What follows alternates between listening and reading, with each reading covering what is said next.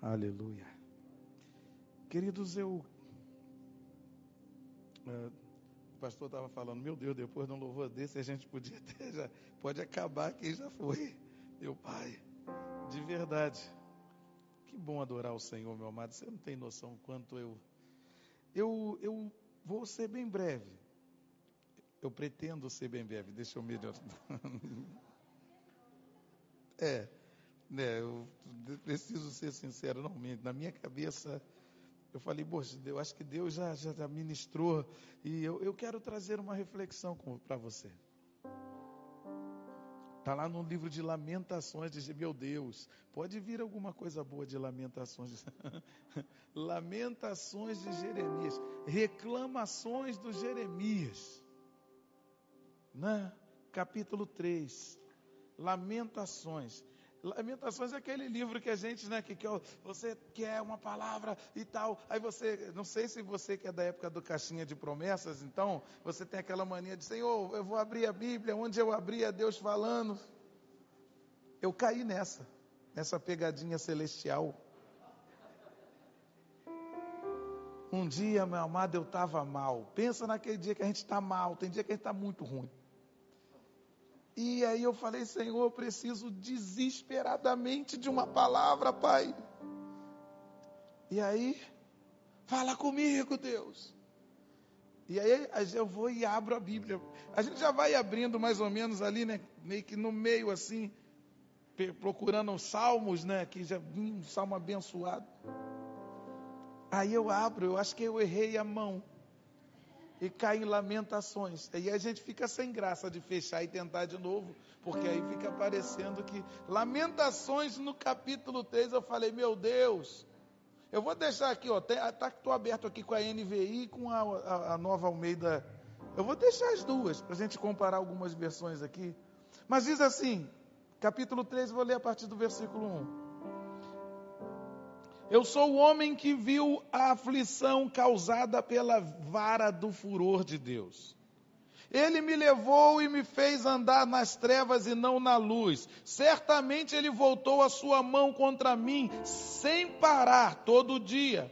Fez envelhecer a minha carne e a minha pele, despedaçou os meus ossos, construiu rampas de ataque contra mim e me cercou de amargura e de dor. Ele me fez habitar na escuridão como aqueles que morreram há muito tempo. Cercou-me de um muro e eu não posso sair. Prendeu-me com pesadas correntes. Mas quando eu clamo e grito, ele fecha os ouvidos à minha oração. Fechou os meus caminhos com blocos de pedras. Fez tortuosas as minhas veredas.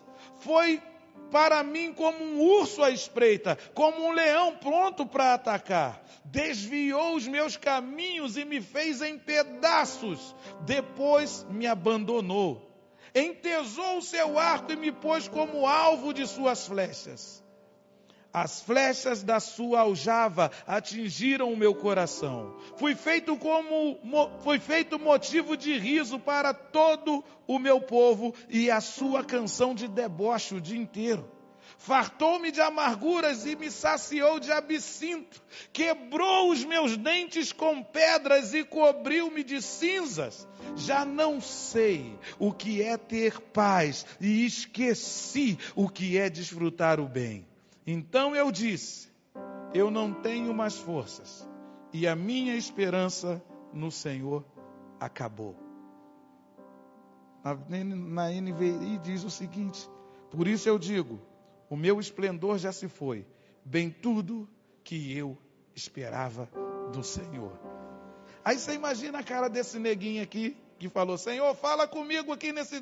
Onde eu abri é o Senhor falando. Eu abro e veio começo a ler. Amado, no terceiro versículo eu já estava pensando em fechar a Bíblia e tentar de novo. Aí a gente fica sem graça. Eu falei, meu Deus, Senhor. Eu não sei se você prestou atenção de verdade no que, no que, que esse texto está dizendo. Amado, é um profeta, esse aqui é um dos profetas maiores, é o Jeremias, irmão. Não é qualquer um, não é o Luizinho da Baixada, é o Jeremias. o Jeremias, profeta de Deus, o camarada dos maiores. Só que esse camarada, ele entra num nível de sofrimento, de dor e de angústia da alma tão grande, que ele chega a escrever um livro. Esse livro que você está lendo, um livro de lamentações. É que lamentações fica mais bonitinho que reclamações, né? Mas, o, mas a verdade é que são as reclamações do Jeremias. A dor do Jeremias. O pranto do Jeremias. As murmurações do Jeremias. A verdade é que é possível a gente sofrer, amado. Sofrer a ponto da nossa alma adoecer. Como eu disse, não era qualquer um. Era alguém que ouvia Deus. Era alguém que tinha uma experiência e uma intimidade com Deus. Tipo, era alguém da prateleira de cima, patente alta, bigode grossíssimo. Mas adoeceu. Sofreu e adoeceu. E quando adoece, começa a dizer um monte de bobagens. Eu tenho certeza que você conhece gente assim. Eu já vi gente assim. A gente estava até conversando sobre, poxa, tem um pastor que eu muito fã dele, mas ele adoeceu. Tem um outro músico muito eu adoeceu. Olha o que, presta atenção no que, que esse Jeremias está dizendo. Eu sou o homem que viu a aflição causada pela vara do furor de Deus. Ele está dizendo que em algum momento lá do, do céu, o Senhor olhou para a vida dele e por alguma razão se enfureceu com ele. Ele está dizendo: Eu sei o que é. O que ele está dizendo é: Eu sei o que é, o que acontece com a gente quando Deus se enraivece, quando ele se enfurece com a gente. Eu sei o que é quando Deus pesa a mão em alguém, é isso que ele está dizendo. Eu sou o homem que viu a aflição trazida pela vara da ira de Deus. Aí ele diz: Ele me levou e me fez andar na escuridão e não na luz. Quando Deus, ele está dizendo que quando Deus se enfurece com alguém, a primeira coisa que Deus faz é tirar, é, é, cegar esse tal. A primeira coisa que Deus faz é tornar a vida desse tal turva. Ele está dizendo: Eu sei o que é. Deus se enfureceu contra mim e ele me tirou da luz e me fez andar na escuridão. Certamente, ele está dizendo: Eu tenho certeza que ele voltou a sua mão contra mim sem parar o dia todo. Isso é na, N, na, na, na Almeida, na NVI diz: Sim, ele voltou a sua, a sua mão contra mim, vez após vez, o tempo todo. Ele não está falando de um sofrimentozinho, querido, que te acomete, ah, naquele fim de tarde, na penumbra, aí dá aquela, sabe, aquela, aquela depresinha aqui, que você nem sabe de onde vem, uma vez na vida, outra na morte. Não, ele está falando que a dor que ele está sentindo, que o sofrimento que ele está sentindo, era, ele amanhecia sofrendo, ele acordava, abria os olhos e tá, já estava sofrendo, e acompanhava ele até quando ele conseguia dormir. Ele está falando, vez após vez, o tempo todo, todo dia e o dia todo. Não era um sofrimentozinho, era um sofrimento, amado. Ele está falando que fez envelhecer a minha carne e a minha pele e despedaçou os meus ossos. Ele está falando de um sofrimento que talha o rosto, amado. Ele está falando de um sofrimento que faz um jovem de 25 anos parecer que tem 50. Você conhece gente assim, você já viu. Às vezes a gente vai para algumas regiões do Brasil e você está conversando com as pessoas e você está imaginando, esse senhor tem 60 anos. Aí quando ele fala a idade, tem 40. Aí você fala, meu Deus, é isso que Jeremias está falando. Fez envelhecer a minha pele, fez envelhecer a minha carne.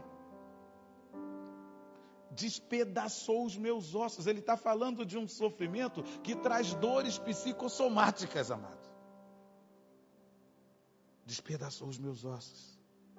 Ele construiu rampas de ataque contra mim na, na Na NVI diz: Ele me sitiou e me cercou de amargura e de pesar, construiu rampas de ataque contra mim e me cercou de amargura e de dor. Na, na Almeida diz: de fel. Está falando de um sofrimento que você, faz você se sentir cercado, que faz você se sentir encurralado. É quando você põe a mão na cabeça desesperado e pensa: Meu Deus, e agora? Vou para onde? Faço o quê? É quando o médico dá aquele diagnóstico que parece uma sentença de morte. É quando, meu amado, você precisa pagar e não tem como. A vergonha te afrontando. Sabe? Ele ele está dizendo, ele me fez habitar na escuridão, como aqueles que morreram há muito. Na NVI diz: fez-me habitar na escuridão, como os que já morreram. Ele está falando de um sofrimento que deixa a existência, mas tira a vida. Que faz você deixar de viver antes que a morte chegue deixa você respirando, deixa você andando, deixa você indo trabalhar, deixa você vindo na igreja até, só que sem vida. É quando a gente morre antes da morte chegar. Ele está dizendo, ele está dizendo, cercou-me de muros e eu não posso sair. Cercou-me de muros e eu já não posso sair prendeu-me com pesadas correntes. Ele está falando de um sofrimento, querido, que faz você ter a sensação de estar no mesmo lugar o tempo inteiro. Entra ano e sai ano e você não evolui, a vida não evolui, a vida não anda. Ele está dizendo: Deus me prendeu com correntes, eu estou atado, eu estou acorrentado. E a gente ouve aquela voz do inferno dizendo: Pluft, plaft, zum, não vai a lugar nenhum. Esse é da minha época.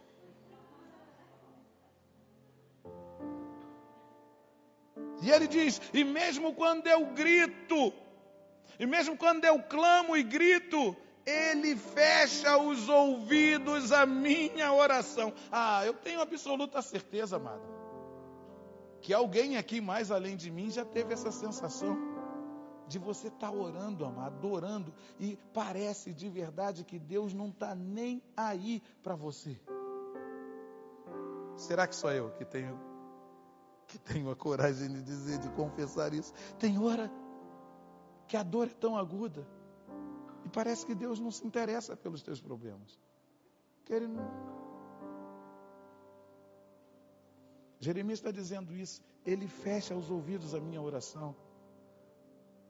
Ele diz: Fechou os meus caminhos com blocos de pedras, e fez tortuosas as minhas veredas. Além de te bloquear, de não te deixar avançar, ele está dizendo que Deus faz o contrário do que a Bíblia diz que Deus. A Bíblia diz que Deus vai na frente aplanando o teu caminho. O Jeremias está dizendo que a sensação que ele tem é que Deus pegou um caminho que era reto e fez mais difícil. Confessa, amado. Será que só eu tenho a sensação. Às vezes eu, eu já falei, meu Deus, porque que para mim tudo, tudo é. Não é? É nós, pastor? Vamos nós então. Falei, quando chega a minha vez, parece que o obstáculo aumenta, que a corrida que era livre começa a ser com barreiras. Deus tá, ele está dizendo que Deus fez um caminho que era reto ficar torto. Ele fez tortuosas as minhas veredas.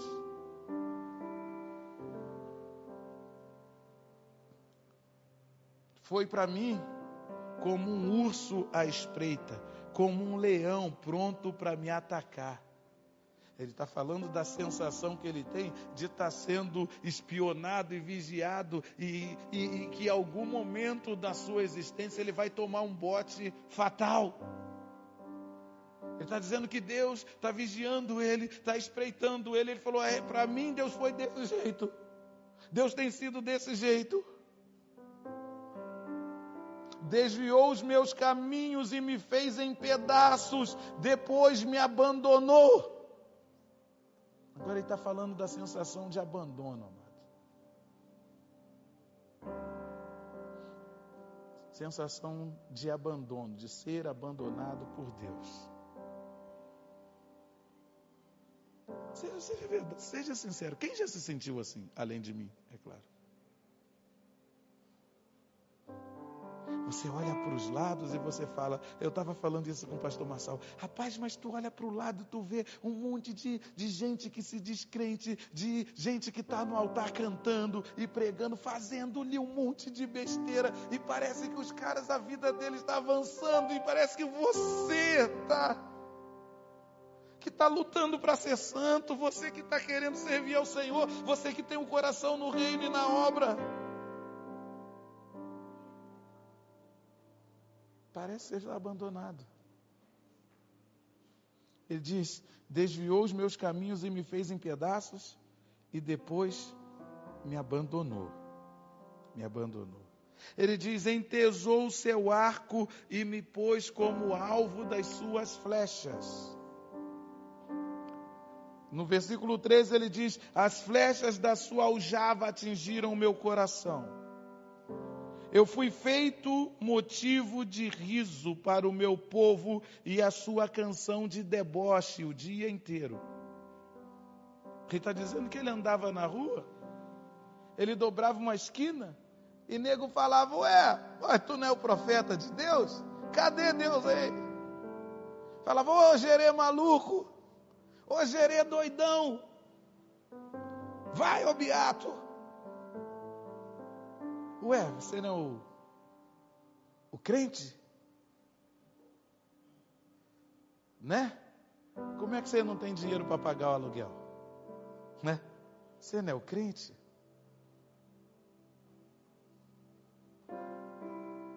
Fartou-me de amargura, ele está dizendo: Eu sou um homem amargurado. Fartou-me de amargura e me saciou de absinto. Está dizendo, eu sou um homem amargurado. Ele está dizendo no versículo 16: quebrou os meus dentes com pedras e me cobriu de cinzas. Ele está dizendo de um, está falando de um sofrimento que toca na sua autoestima, que tira a tua motivação, que te dá vergonha, que tira o seu sorriso.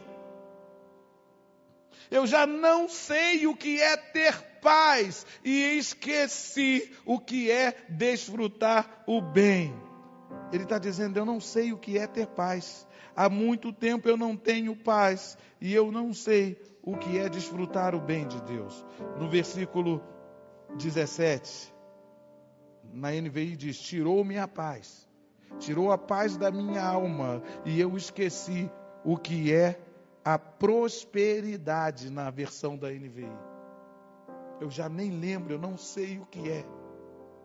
Eu não sei o que é ter paz. E eu não sei o que é a prosperidade. Aí vem o versículo 18. Ah, amado, o versículo 18 rebenta com tudo. Porque no versículo 18, na Almeida diz: Então eu disse, eu não tenho mais forças, e a minha esperança no Senhor acabou. Na NVI diz: Por isso eu digo, o meu esplendor já se foi bem como tudo que eu esperava no Senhor. Tem uma outra versão que diz: Por isso eu digo, acabaram-se as minhas forças e a minha esperança no Senhor. Eu disse para você que eu eu abri a Bíblia nesse capítulo pedindo uma palavra de Deus, mas na boa. Falei, eu fui, né, versículo a versículo, me esforçando para continuar lendo, mas quando chegou no 18 eu fechei e falei, Senhor, Deus hoje não quer falar. Larguei para lá e fui tomar café. E eu continuei no desespero de precisar ouvir Deus. Falei, meu Deus do céu, meu Deus do céu. Senhor, eu te pedi uma palavra, o Senhor me traz para um cara que está pior do que eu. Está pior do que eu. E como é que acaba essa história? Acaba como? Ele pulando de um prédio. Ele amarrando uma corda no pescoço e se enforcando, dando um tiro na cabeça. Eu fiquei agoniado, meu amado. Imaginando como é que conserta um homem desse? Você tem noção que, olha o que, que ele está falando. Eu não tenho mais forças e eu não espero mais nada de Deus. Acabaram-se a minha esperança no Senhor. Eu não tenho mais esperança. Você consegue imaginar um profeta de Deus falando um negócio desse, amado? Pois bem, ele diz: Eu não tenho mais forças, não espero mais nada de Deus. O Espírito Santo de Deus me incomodou tanto a voltar a ler. Eu falei: Não, não quero mais. Cada coisa que ele ia falando aqui ia me deixando pior. Não quero mais saber o que. Aí eu ficar, mas Deus não, Deus, Senhor, me sacudiu e eu tive que voltar a ler. E de verdade, glórias a Deus porque eu voltei a ler. Graças a Deus porque eu voltei a ler. Porque eu sei lá o que acontece do versículo 18 para o versículo 19. Mas Deus chega uma hora, amado, quando você não tem mais forças e quando você não tem mais esperanças, eu penso que Deus entra em ação. E eu não sei quanto tempo leva do versículo 18 para o versículo 19, mas o que, ao que parece no versículo 19 ele começa uma reação. E, e, e, não, com certeza não foi na força dele, foi na força do Senhor. Com certeza foi o Senhor que foi lá, pegou ele do chão, nem levou em consideração a montoeira de besteira que ele estava falando. Porque ele começa no versículo 19 dizer o seguinte: Lembra-te da minha aflição, do meu andar errante e do absinto e da minha amargura. O que é isso, amado? Isso é clamor. Como é que alguém que diz num versículo antes que não tem mais força, agora e não tem mais esperança em Deus, começa a clamar a esse Deus? Ele está pedindo: lembra, Senhor, lembra da minha aflição, da minha dor, do meu andar errante. Lembra-te. Jeremias voltou a clamar, amado. E eu penso que alguns de nós aqui nessa noite, alguns de nós que não temos mais forças, alguns de nós que perdemos a esperança, alguns de nós que já estamos vivendo um mesmo quadro há bastante tempo, que talvez não acredita mais ser possível mudar, hoje você vai receber força para clamar. Você vai receber renovo, vai ter as suas forças renovadas, amém? Jeremias começa a clamar, ele começa a dizer: Lembra-te da minha aflição, do meu andar errante, do absinto e da amargura. Aí no versículo 20 diz: Ele diz: A minha alma continuamente se lembra disso e se abate. E ele está dizendo: Enquanto eu fico lembrando do que deu errado, enquanto eu fico lembrando da afronta, enquanto eu fico lembrando da palavra do médico, enquanto eu fico lembrando que fui demitido, enquanto eu fico lembrando da traição, enquanto eu fico lembrando do abandono, a minha alma se abate dentro de mim. Ah, querido, aí chega o versículo 21 que você conhece muito bem, mas talvez você nem imaginasse que fosse nesse contexto. Ele está dizendo: enquanto eu me lembro de todas as desgraças, as dores, as coisas terríveis, a minha alma se abate dentro de mim. Porém, no versículo 21, eu quero trazer à memória aquilo que me dá esperança. Eu quero me lembrar daquilo que me dá esperança. Aleluia! Oh, Aleluia! Aleluia! Eu quero é me lembrar do que me dá esperança. Amado, quando eu li esse verso, aí animou. Aí a alma do neguinho começou a. Eita glória! Senhor! Ai! Eu falei, agora tá, agora tá ficando bom. Eu quero trazer à memória aquilo que me dá esperança. Eu quero me lembrar daquilo que me dá esperança. Aí eu pergunto para você, e afinal de contas, do que, que ele se lembrou que podia dar esperança? Do que Jeremias se lembrou que podia dar esperança. A primeira coisa que ele se lembrou está no versículo 22, querido. Ele se lembrou que as misericórdias do Senhor são a causa de não sermos consumidos, porque as suas misericórdias não têm fim ele se lembrou: você não vai ser destruído, você não vai ser consumido, você não vai ser abatido. Por quê? Porque você serve a um Deus que tem misericórdia de você, que tem misericórdia da tua família, que tem misericórdia da tua causa. As misericórdias do Senhor são a causa de não sermos consumidos. Nós não somos consumidos porque servimos a um Deus misericordioso. Tua família não vai ser destruída porque o teu Deus tem misericórdia, amado. Oh, aleluias, aleluias. Ele se lembrou que além desse Deus tem misericórdia, no versículo 23, elas se renovam a cada manhã, elas se renovam a cada manhã. Grande é a tua fidelidade. Ele se lembrou, querido, Deus não tem um saquinho cheio de misericórdia e ele vai tirando um pouquinho e chega uma hora que ele vai buscar e acabou. Não, não. A Bíblia diz que elas se renovam, elas são infinitas todas as manhãs. Você quer saber, meu amado, o que é que Deus estava fazendo hoje por volta da Sete horas. Que hora que você acordou? Sete? Quem acordou sete aí? Oito. Sete e meia. Então você sabe o que, que Deus estava fazendo por volta das sete e meia da manhã? Sabe lá? Antes dos, aliás, antes dos primeiros raios de sol nascerem. Eu fico imaginando Deus sentado, né? Imagina o trono de Deus. Irmão, tem uma viagem assim. Imagina Deus sentado lá no trono. Ele tem um cetro de justiça de um lado, né? E eu tenho, ele tem uma espada de justiça do outro também. E, e na boa, por tudo que você fez ontem, acho que às vezes você merece uma espada de justiça. De tudo que a gente pensou ontem, por isso que a gente teve vontade de fazer com aquele cara que fechou a gente no trânsito, com aquele, quando você descobriu que fizeram fofoca com teu nome na vizinhança ou lá no trabalho, aquele que você desejou que aquele flamenguista caísse numa vala e se lascasse todo, e você. Por tudo que você fez ontem, a gente merecia espada de justiça, querido.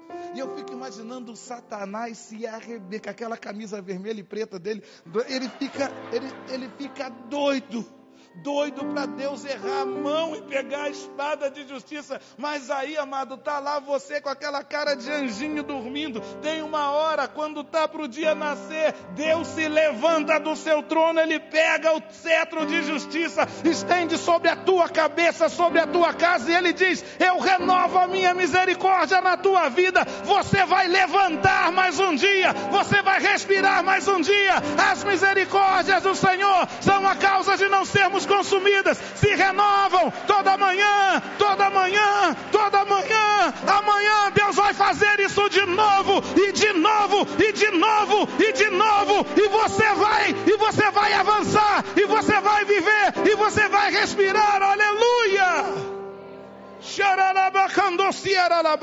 Ah, amado, você devia levantar adorando, a gente devia levantar saltando, a gente devia levantar bradando. Jeremias se lembrou disso, falou: não dá. Jeremias apertou o botão assim, ó, antidepressão, sabe?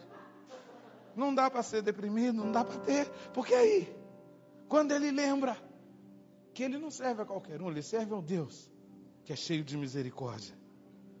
Outra coisa que Jeremias se lembrou: a minha porção é o Senhor, diz a minha alma, portanto nele esperarei. A minha porção é o Senhor, portanto nele esperarei.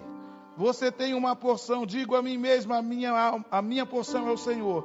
Portanto, porei nele a minha esperança, diz a versão da NVI. Amado, você não está desamparado, não. Você tem uma porção. Você tem o Senhor. Você não está largado no mundo, não, porque teu Deus. Você não está largado, abandonado no mundo, não, querido. Deus está cuidando. Você tem uma porção. Portanto, espera nele. Espera nele. Diz a minha alma. Portanto, nele esperarei. Versículo 25. O Senhor é bom para os que esperam nele e para aqueles que o buscam. O Senhor é bom para os que esperam nele e para aqueles que o buscam. Na NVI diz: O Senhor é bom para com aqueles cuja esperança está nele e para aqueles que o buscam. Amados, se eu posso te dar um conselho, se a dor tá, tem tentado te roubar, aliás, é tudo, tudo que Satanás tenta fazer é te deixar tão abatido a ponto de você não ter forças para buscar o Senhor. Mas eu quero te desafiar. A sua força vai ser renovada em nome de Jesus. A sua esperança vai ser renovada em nome de Jesus. Chegou o tempo de você buscar o Senhor e você vai ver, amado. Você que chegou, começou 2021 sequelado de 2020, quase um tatu. Você vai terminar 2021 como águia nas alturas, voando em nome de Jesus. Busca o Senhor, porque Ele é bom para aqueles que o buscam. Aleluia. Eu quero terminar aqui, no versículo 26. A última coisa que Jeremias lembrou, que eu quero compartilhar com você que ele lembrou. Ele se lembrou que bom, bom é aguardar a salvação do Senhor. Mas isso em silêncio. Bom é esperar pela salvação do Senhor em silêncio. Bom é esperar pela salvação do Senhor sem falar besteira, sem murmurar, bom sem reclamar, sem lamentar. Bom é esperar pela salvação do Senhor em silêncio, amado. Quando der vontade de falar, de reclamar, de murmurar, lembra, espera pela salvação do Senhor em silêncio. Amado, isso veio no, eu posso dizer que no pior momento da nossa vida. Essa palavra me veio. Quando meu nome saía na televisão, sendo moído. Quando havia perseguição para todos os lados. Quando eu estava pensando em nem ser crente mais. Quando eu estava pensando em largar tudo e bicar tudo para o alto quando eu via o quão cruel os homens são capazes de ser. Quando eu me sentia abandonado. Quando dava vontade de me defender. Deus me deu essa palavra e ele disse: Fica quieto. Fica quieto que eu vou te salvar. Espera pela salvação do Senhor em silêncio. Espera pela salvação do Senhor sem, sem debate em redes sociais. Espera pela salvação do Senhor, amado. Ele está dizendo: Eu vou te salvar. É certeza, eu vou te livrar. Ele se lembrou que é bom esperar por essa salvação em silêncio. Deixa eu dizer uma coisa para você. Um camarada que começa esse texto, começa esse capítulo, do jeito que começou e termina dizendo que o Senhor é bom, dizendo que as misericórdias do Senhor, meu amado, esse camarada estava no caminho de ter as suas forças renovadas, sim ou não?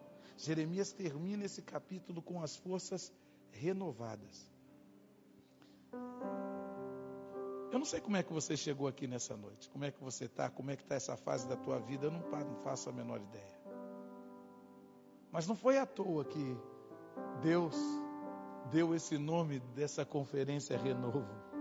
Porque eu penso que é isso que ele quer fazer com você. Eu penso que tinha gente que estava correndo e por causa das, dos reveses que, que teve, dos contratempos, hoje está, quem sabe, andando. Alguns estão, quem sabe, prostrados. E alguns até atrás voltaram. Eu não sei como é que em que, em que situação você está? Mas eu posso te dizer e te afirmar que o Deus que renovou Jeremias é poderoso para te renovar, amado. O Deus que renovou as forças de Jeremias, ele é poderoso para te renovar. E é por isso que eu queria pedir que você ficasse de pé. E se você quiser e, se, e sentir que precisa que o Espírito de Deus está falando contigo e você entender que você precisa ter suas forças renovadas e quiser receber uma oração, queria que você viesse no altar do Senhor, que você saísse do seu lugar.